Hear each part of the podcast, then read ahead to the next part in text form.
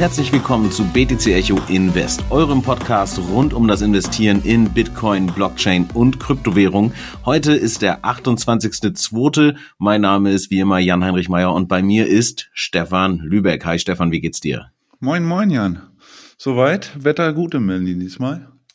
Ja, fantastisch. War auch, finde ich, ein ganz entspanntes Wochenende. Bevor wir in unsere Themen reinstarten, kurz der Hinweis, liebe Leute, wir sind heute zum ersten Mal auch auf YouTube verfügbar. Also ohne Gesicht, ohne Video, aber mit dem Audiofile auch auf YouTube. Und äh, für alle, die gerne YouTube nutzen, schaut gerne mal vorbei. Lasst uns auch dort einen Kommentar da, eine Bewertung, ein Abo, wie auch immer. Aber damit genug von der eigenen Sache und lass uns doch direkt einfach in den Markt springen. Oder Stefan, wie ist denn in den letzten sieben Tagen, die ja wirklich sehr äh, ereignisreich gewesen sind, sage ich mal, ähm, wie hat sich denn der Markt so entwickelt?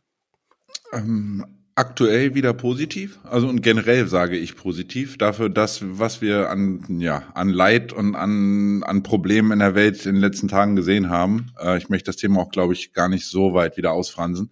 In jedem Fall ist es so, dass wir ähm, verhältnismäßig letzte Woche in der Erstreaktion, als es losging tatsächlich mit der Invasion in der Ukraine, ähm, wie ja, der Gesamtmarkt eine ganze Ecke runtergekommen ist und auch Krypto dann mit in Mitleidenschaft gezogen wurde und mit runtergegangen ist, sich aber über das Wochenende eigentlich gut stabilisiert hat. Und wie wir jetzt sehen bei der ähm, bei dem totalen Marktkapitalisierung des Gesamtmarktes stehen wir im Grunde genommen in den letzten sieben Tagen mehr oder weniger unverändert jetzt bei 1,7 Billionen. Also sprich, wir waren wieder einmal kurz runter auf diese 1,5 Billionen, wo auch ein wichtiger Support ist und stehen jetzt im Verhältnis zu letzten Monat, äh, Montag quasi unverändert.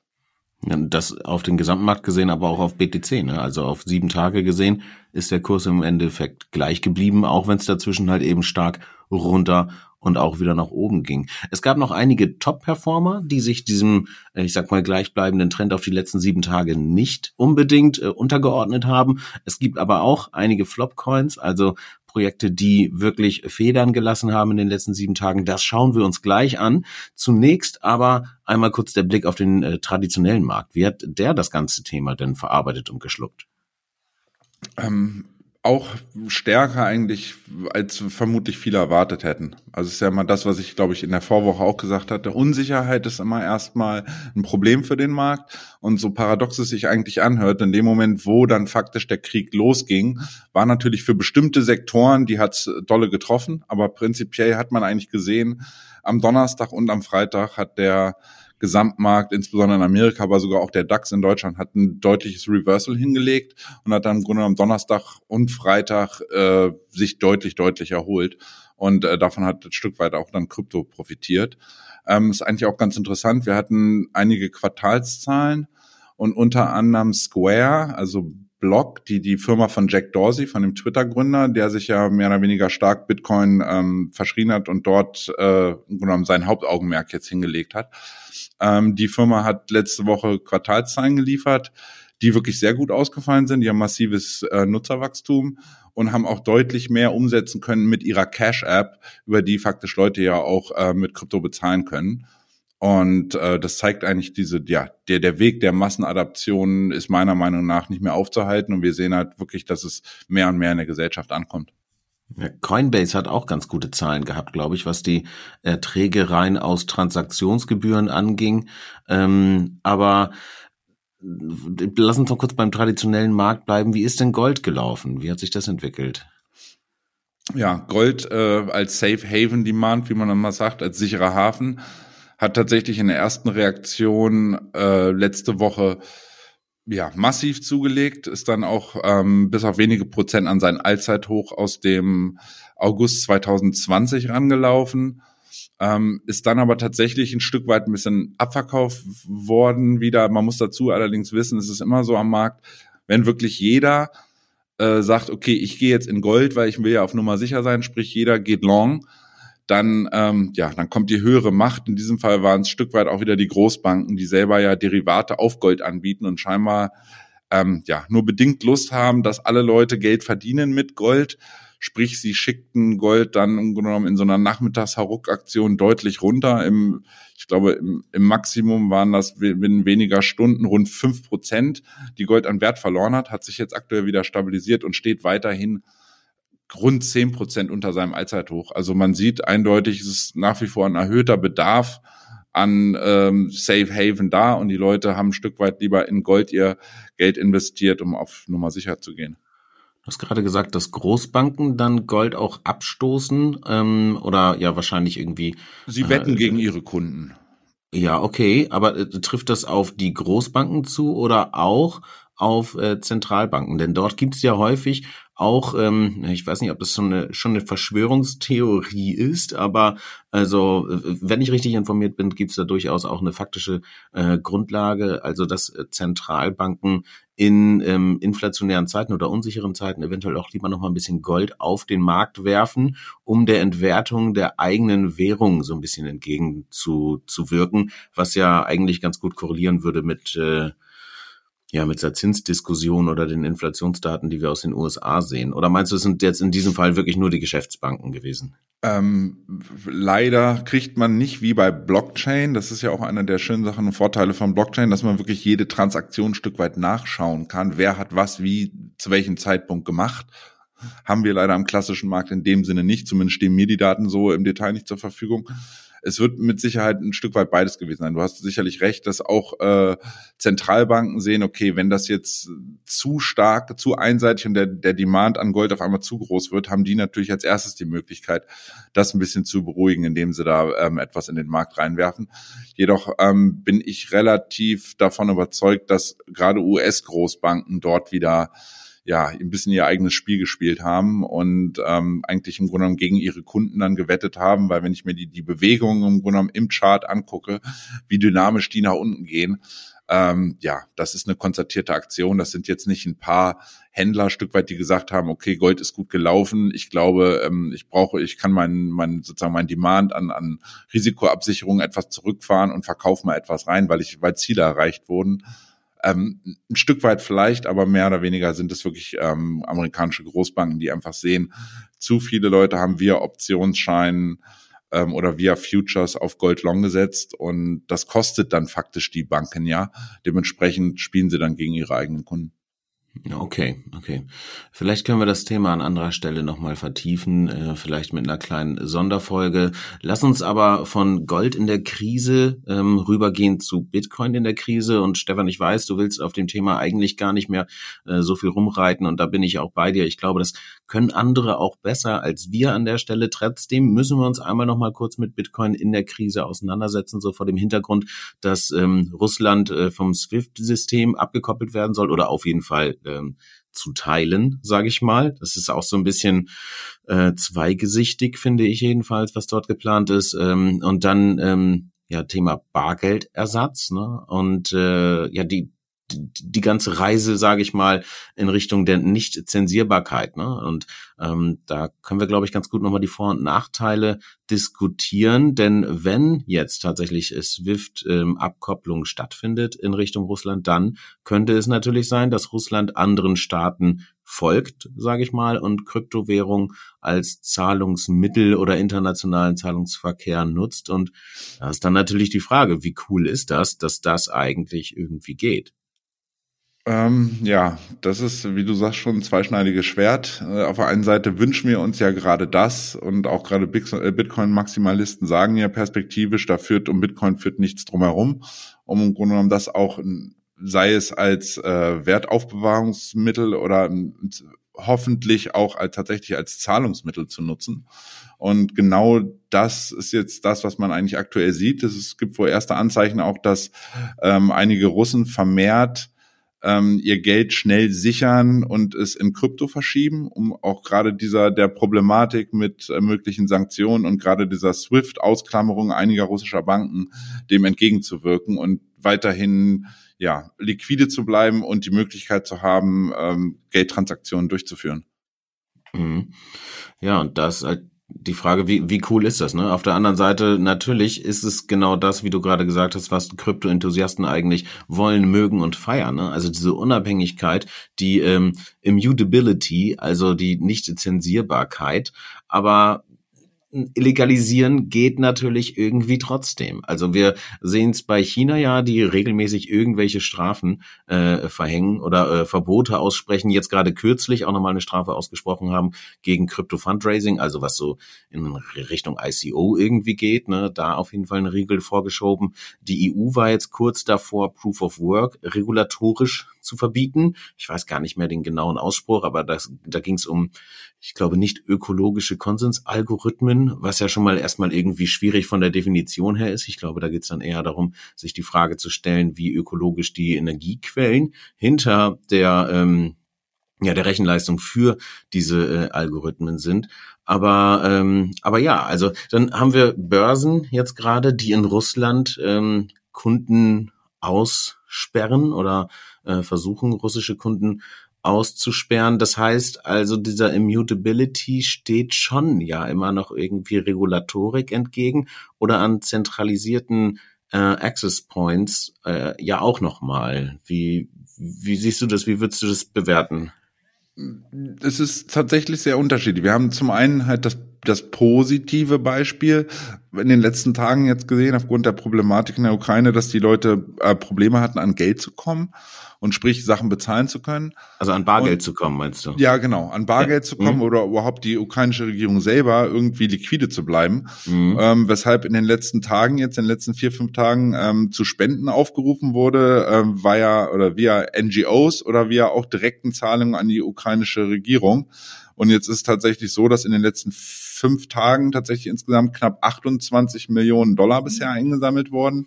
Mhm. Ähm, davon 18 von Einzelspendern. Es sind, glaube ich, mittlerweile über 2000 Überweisungen getätigt worden, wie man auf den, den angegebenen Wallets, offiziellen Wallets der Regierung sieht und 10 Millionen zusätzlich alleine von Binance selber nochmal, die dort ebenfalls ein Stück weit unter die Arme greifen. Ist natürlich auch wieder ein bisschen Marketing von denen, aber auf der anderen Seite zeigt es halt auch, sie zeigen den Use Case Bitcoin, dass man ähm, wenn faktisch nichts mehr geht, die Geldautomaten nicht mehr funktionieren, dass man dann weiterhin mit einem Handy und einer Internetverbindung es jederzeit möglich ist, äh, Bitcoin-Transaktionen oder auch Ethereum-Transaktionen durchzuführen. Also das ist mit Sicherheit Marketing irgendwie, was da stattfindet seitens Binance, ne? aber ich würde sagen, die 10 Millionen Marketing-Spend, die da rausgehen, sind ja gleichzeitig vielleicht ein bisschen sinnvoller angelegt, also möglicherweise nicht für die Kundengewinnung und Conversion, aber für den äh, Gesamtkontext der Welt irgendwie, als jetzt zu sagen, ähm, ich gebe mehrere äh, Millionen für eine Super Bowl-Ad aus, wie viele andere es in dem Space ja jetzt gerade kürzlich getan haben. Also schon irgendwie ein ziemlich, ziemlich guter Move, finde ich. Definitiv. Und definitiv auch meiner Meinung nach wirklich der, der Use Case, den man eigentlich möchte, auch wenn es jetzt ein, sozusagen ein trauriger Hintergrund ist. Ähm, nichtsdestotrotz zeigt es eigentlich das, was wir auch in der letzten Folge mit dem Andreas besprochen hatten, ähm, dass ja nicht nur der Store of Value interessant sein kann, was Bitcoin angeht, sondern im Grunde genommen auch gerade mit der Einführung von Lightning, dadurch, dass wir wirklich nur noch sehr geringe Transaktionskosten haben, mhm. man Bitcoin auch Stück weit ja dieses Kriterium des Zahlungsmittels zugestehen kann, was wir aktuell ja sehen. Sprich, ich könnte jetzt niemanden mein ein Euro, sagen wir mal Freunden in der Ukraine Euros überweisen, ist oder die können zumindest da dann nicht rankommen mitunter. Wenn ich es aber denen jetzt sozusagen ein paar hundert Dollar in äh, Kryptos schicken würde, könnten sie damit unmittelbar das nutzen und ein Stück weit dann vor Ort dann auch meinetwegen irgendwelche Lebensmittel davon kaufen, die sie sonst einfach so nicht bezahlen können. Mhm. Okay, ganz kurz, ich weiß nicht genau, ob ihr das hören könnt, aber ich krieg gerade einen Haufen Nachrichten und äh, krieg immer die ganze Zeit Benachrichtigungstöne. Ich hoffe, das ist auf der Aufzeichnung nicht mit drauf. Ähm, falls doch, dann bin ich dieses Mal derjenige mit den Alarmen im Hintergrund. Das ist ja sonst bei Stefan häufig der Fall, dass wir bei irgendwelchen Kurszielen äh, oder äh, oder Supportlinien äh, kleine Rings von ihm hören. Und ähm, damit würde ich den den ersten Themenkomplex jetzt gerne einmal abschließen und tatsächlich auch zu Kurssignalen kommen beziehungsweise zu ähm, den Entwicklungen der Top und Flop Coins. Und ich würde gerne dieses Mal mit Flop anfangen, weil wir nämlich bei den Top Coins, glaube ich, im Anschluss noch zu Terra Luna ein bisschen was sagen wollen. Also Flopcoins in den letzten sieben Tagen waren äh, Convex Finance mit bummelig ne, minus 24 Prozent. Auch hier wieder der Hinweis, ne? Stefan und ich haben häufig verschiedene Zahlen, weil wir uns verschiedenen Datenquellen ähm, äh, bedienen. Dann äh, BitDAO ungefähr minus 20 Prozent, Ecomi minus 15 Prozent, Kusama auch minus 15 Prozent, die CurveDAO minus 14 Prozent, also mehrere Projekte. Ich habe da jetzt mal so, so einen Cut gezogen, ne? dann wird es natürlich immer ein bisschen äh, weniger, aber mehrere Projekte, die ja schon, also mit minus 24 Prozent im Vergleich eben zum Gesamtmarkt, der einigermaßen ausgeglichen geblieben ist, ähm, ganz schön Federn gelassen haben. Stefan, willst du da auf irgendwas einzeln eingehen oder was glaubst du, was sind da die Gründe? Wie kam es dazu? Ähm, man, man muss immer sehen, dass wenn Altcoins verlieren, dann äh, muss es nicht zwangsläufig sein, dass die Altcoins selber abverkauft werden, sondern es gibt ja auch viele Leute, die im Grunde genommen in den Altcoins drin sind und dann aber sagen, aufgrund der Situation, ähm, ich wechsle lieber wieder in Bitcoin zurück. Also sprich, die traden im Endeffekt gar nicht die Altcoin-Paare gegen Dollar, sondern die Altcoin-Paare gegen Bitcoin was sich natürlich dennoch auch auf den Dollarpreis dieser Altcoins negativ auswirkt, wenn Leute sagen, okay, ähm, ich fühle mich da mit den sozusagen kleinen Altcoins gerade ein bisschen unsicher. Äh, ich sag mal, wenn der Markt abgibt, dann ist Bitcoin der, der immer outperformt im Verhältnis zu allen anderen zumeist und dementsprechend wechsel dich lieber wieder in Bitcoin zurück. Also wenn, mhm. wie du schon sagst, man das Bild da unter den größten Wochenverliegern ist relativ heterogen. Also man kann jetzt auch nicht sagen, es gibt jetzt den einen Bereich. Man sieht ein bisschen vermehrt tatsächlich wieder DeFi mit äh, Pancake Swap relativ weit unten, wie du schon meintest, CurveDAO und Convex Finance. Ähm, nichtsdestotrotz sind ja mit Neo, Elrond, also es ist wirklich nicht so einheitlich. Doge hat ja auch als Memecoin auch minus zehn Prozent. Ähm, also ich sehe da jetzt nicht irgendwie so einen Bereich, der jetzt irgendwie doller abgestraft wird, sondern es ist ein Stück weit, ja, dass Leute wahlweise sagen, ich also im Grunde genommen ist es meiner Meinung nach einfach eine, eine Risikoreduzierung, dass die Leute sagen, okay, ich gehe wahlweise an die Seitenlinie und bin wieder in US-Dollar. Das würde sich auch damit decken, dass wir momentan einen Allzeithoch bei den Stablecoins haben, die auch an, tatsächlich an der Seitenlinie stehen. Also sprich, du meinst vom, vom Volumen her, ja? Genau.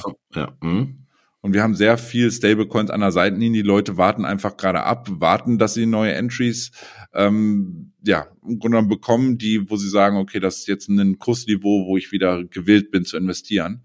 Mhm. Ähm, aber mehrheitlich sind es wirklich, ja, es ist eigentlich über die Top 100. Insgesamt finde ich, ob der, ob der Situation, die wir gerade haben, muss man sich auch mal überlegen, ähm, sehe ich den Markt, wie du schon meinst, als relativ stabil an. Und wenn man jetzt sowas auf Wochensicht ähm, Coins minus fünf, sechs, acht Prozent sind, das ist ja nichts für den Kryptomarkt. Also würde da jetzt überall minus 40 Prozent stehen, dann würde ich sagen, ui, ui, ui, aber minus fünf, sechs Prozent, das sind ja teilweise Intraday-Tagesbewegungen. Das kann dann in zwei, drei, vier Tagen, wenn sich auch hoffentlich mal die Situation da beruhigt, ähm, was Russland und Ukraine angeht, kann sich das schnell wieder wandeln und die holen ihre Wochenverluste jetzt der letzten sieben Tage mit ja, relativ einfach innerhalb von kurzen Zeit wieder auf.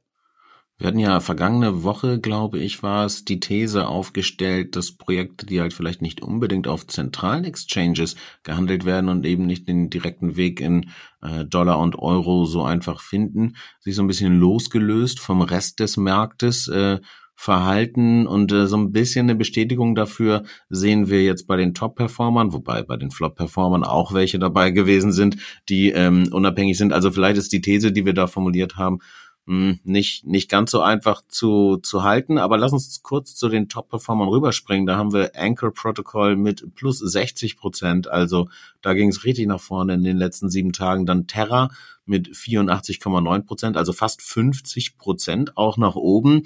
Waves 31 Prozent, Juno 23,8 Prozent, also schon auch starke äh, Projekte in den letzten sieben Tagen dabei gewesen und halt höhere Anstiege äh, prozentual, als wir jetzt bei den Verlierern mit der vergangenen sieben Tage gesehen haben. Und du hast gerade schon Stablecoins angesprochen und da finden wir natürlich dann wieder auch den, den Weg äh, Richtung Terra, aber auch nur so, so halb. Aber ich, ich übergebe mal an dich.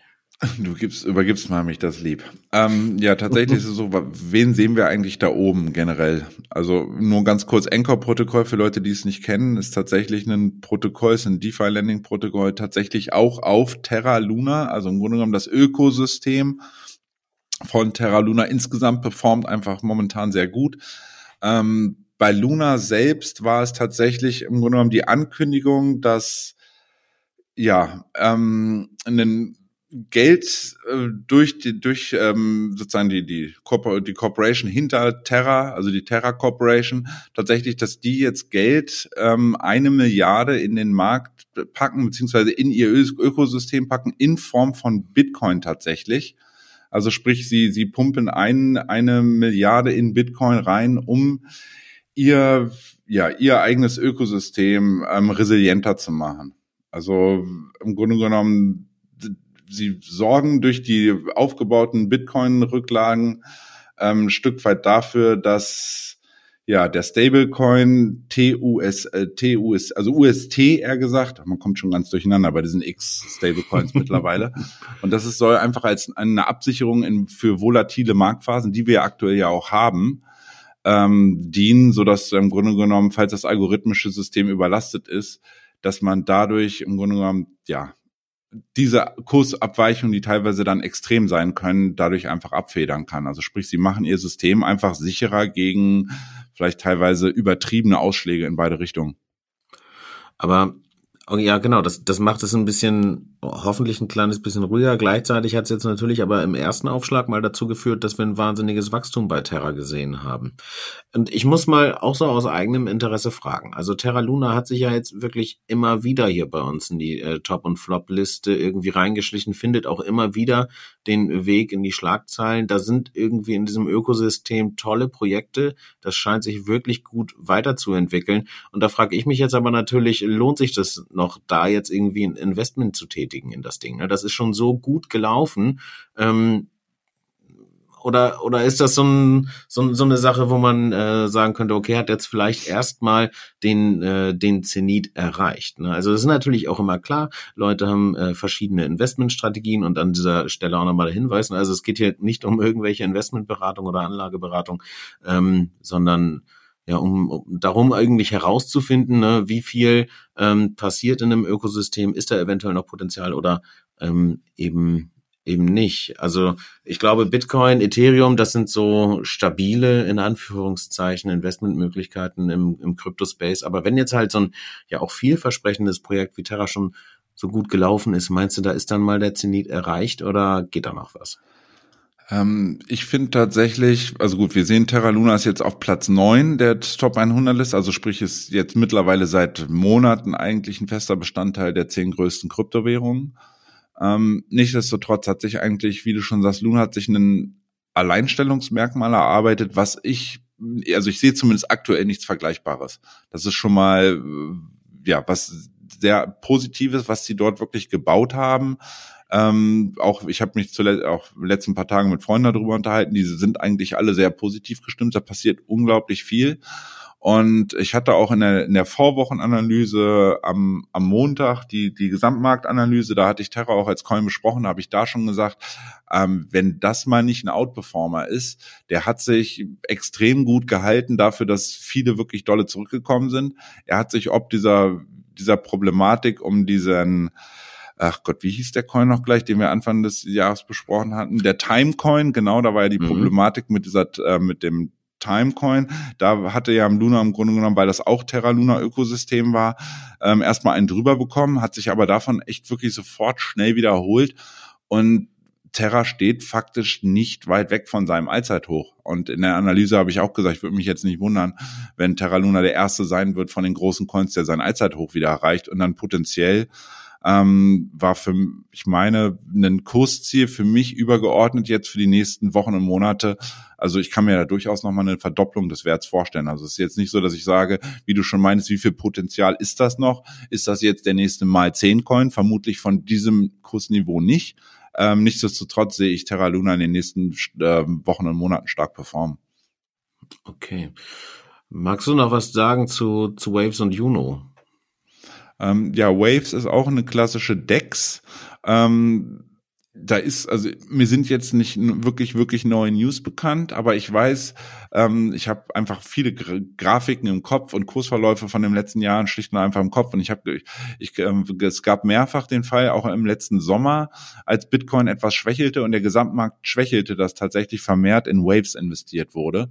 Und Waves scheint irgendwie immer so ein bisschen, ich will nicht sagen Safe Haven zu sein, aber im Grunde genommen scheinen Leute dort, äh, weil du auch meinte, wie du schon meinst, das ist so ein bisschen außen vor. Nicht viele Leute benutzen das. Das ist vielleicht so ein bisschen so seine, ja, so die eigene Community, die sich da auf Waves rumtreibt. Also ich habe mir die Seite mal angeguckt. Ich habe mich selber auch noch nie auf Waves gehandelt und ich habe, glaube ich, gefühlt schon fast überall irgendwo mal gehandelt. Ähm, also sprich, das ist vielleicht so ein bisschen resilienter gegen diese Gesamtmarktabverkäufe, einfach schlicht und einfach dadurch, ähm, dass es sehr speziell ist. Und das zeigt sich im Grunde genommen dann auch bei Osmosis zum Beispiel. Ähm, die hatten wir die letzten Wochen ja auch immer mal wieder, dass die eigentlich verhältnismäßig gut standen. Und da ist es eigentlich das Gleiche. Das ist auch ähm, Kosmos Atom Ökosystem, ähm, aber auch wieder eine DEX, auf der gehandelt wird. Äh, und bestimmte Coins können faktisch nur dort gehandelt werden. Ähm, es scheint aber so zu sein, dass insbesondere das institutionelle Geld sich da noch nicht rumtreibt, sprich die noch nicht die sind, die dann einfach ja, den, den im Grunde genommen die einzelnen Coins an die Kandare nimmt, sobald äh, der S&P 500 oder irgendwas Großes fällt, wird einfach alles mit runtergerissen. Mhm. Die scheinen diesbezüglich einfach besser dazustehen. Schlicht und einfach, weil dort nicht die Großbanken etc. mit ihren Algorithmen schon unterwegs sind, sondern einfach alles brachial nach unten prügeln. Ja, das heißt, die, die Bots und Co-Automatisierung laufen genau. da so krass noch nicht, sondern es ist noch ein bisschen, na, wie wir ja vergangene Woche schon gesagt haben, noch so ein bisschen entkoppelter, ein kleines bisschen äh, freier. Okay, Stefan, ähm, gibt's noch irgendein Projekt, wo du sagst, da sollten wir jetzt nochmal so retrospektiv irgendwie draufschauen oder weißt du von irgendwelchen Ankündigungen für die kommenden sieben Tage? Ähm, Tatsächlich, tatsächlich ad hoc jetzt nichts. Also ich bin auch ähm, sowieso aktuell der Meinung, man sollte man kann aktuell vorsichtig dosiert tatsächlich Geld in den Markt packen. Ich finde auch wirklich stark, was Bitcoin insbesondere äh, zeigt mhm. in den letzten Tagen. Das hätte also wirklich auch, schlimmer laufen können, ne? Ja, ja auch gerade mit der Problematik, dass ähm, im Zuge, dass jetzt ähm, ja die positive Seite sozusagen, dass durch dass dadurch, dass das Bitcoin-Netzwerk oder Ethereum-Netzwerk für Spenden in Richtung Ukraine genutzt wird, haben wir ja gleichsam die Problematik, äh, dass jetzt vermehrt Angst seitens der USA und auch seitens der EU ist, dass ja Russland im Grunde genommen das nutzen kann, wie wir gesagt haben, um mögliche ähm, ja, Sperren im Grunde genommen wieder zu umgehen. Ähm, und diese Problematik, dass das im Grunde genommen ein Für und Wider aktuell ist, ähm, dafür finde ich wirklich, macht Bitcoin das echt stark. Also ich hätte jetzt gedacht, wenn so eine Ankündigung kommt, weil man ja immer sagt, es ist High-Risk-Asset, Bitcoin und Krypto, ähm, ja, hätte Bitcoin auch schneller wieder bei 30.000 stehen können, so nach dem Motto. Aber dafür, mhm. dass er faktisch die letzten Tage immer wieder und auch jetzt am Wochenende kein Bruch, äh, brachialer Abverkauf war, ähm, das zeigt, der Markt wird einfach erwachsen und er wird auch ein bisschen differenzierter behandelt. Das ist tatsächlich nicht mehr so, dass einfach immer alles einen drüber bekommt, sondern wie wir ja gerade mit Terra besprochen hatten, dass es da Größe, große ähm, Kryptowährungen gibt, die tatsächlich sich gegen diesen Trend dann auch stemmen und generell dann ein Stück weit eigentlich gut dastehen. Okay.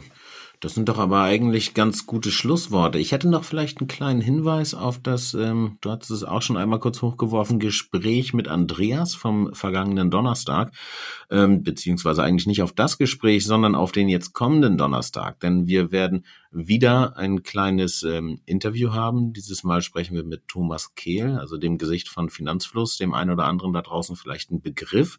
Und da sprechen wir über ja, eigentlich Anlagestrategien im Kryptobereich.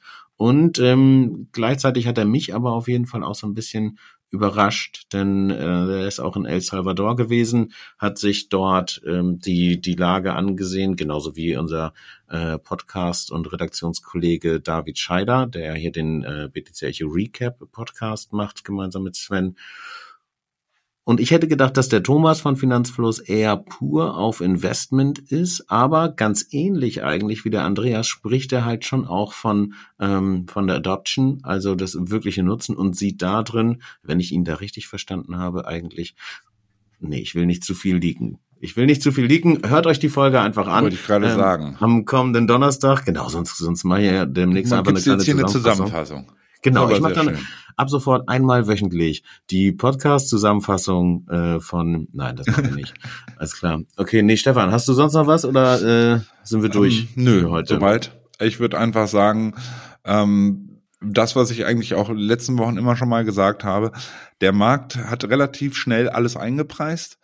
Und ob der, der Situation, ähm, ist es auch statistisch so, also traurig sich das anhören mag, ähm, der Anfang von Kriegen oder kriegerischen Auseinandersetzungen sind, markieren zumindest kurz- und mittelfristig oft das Tief in einem Markt.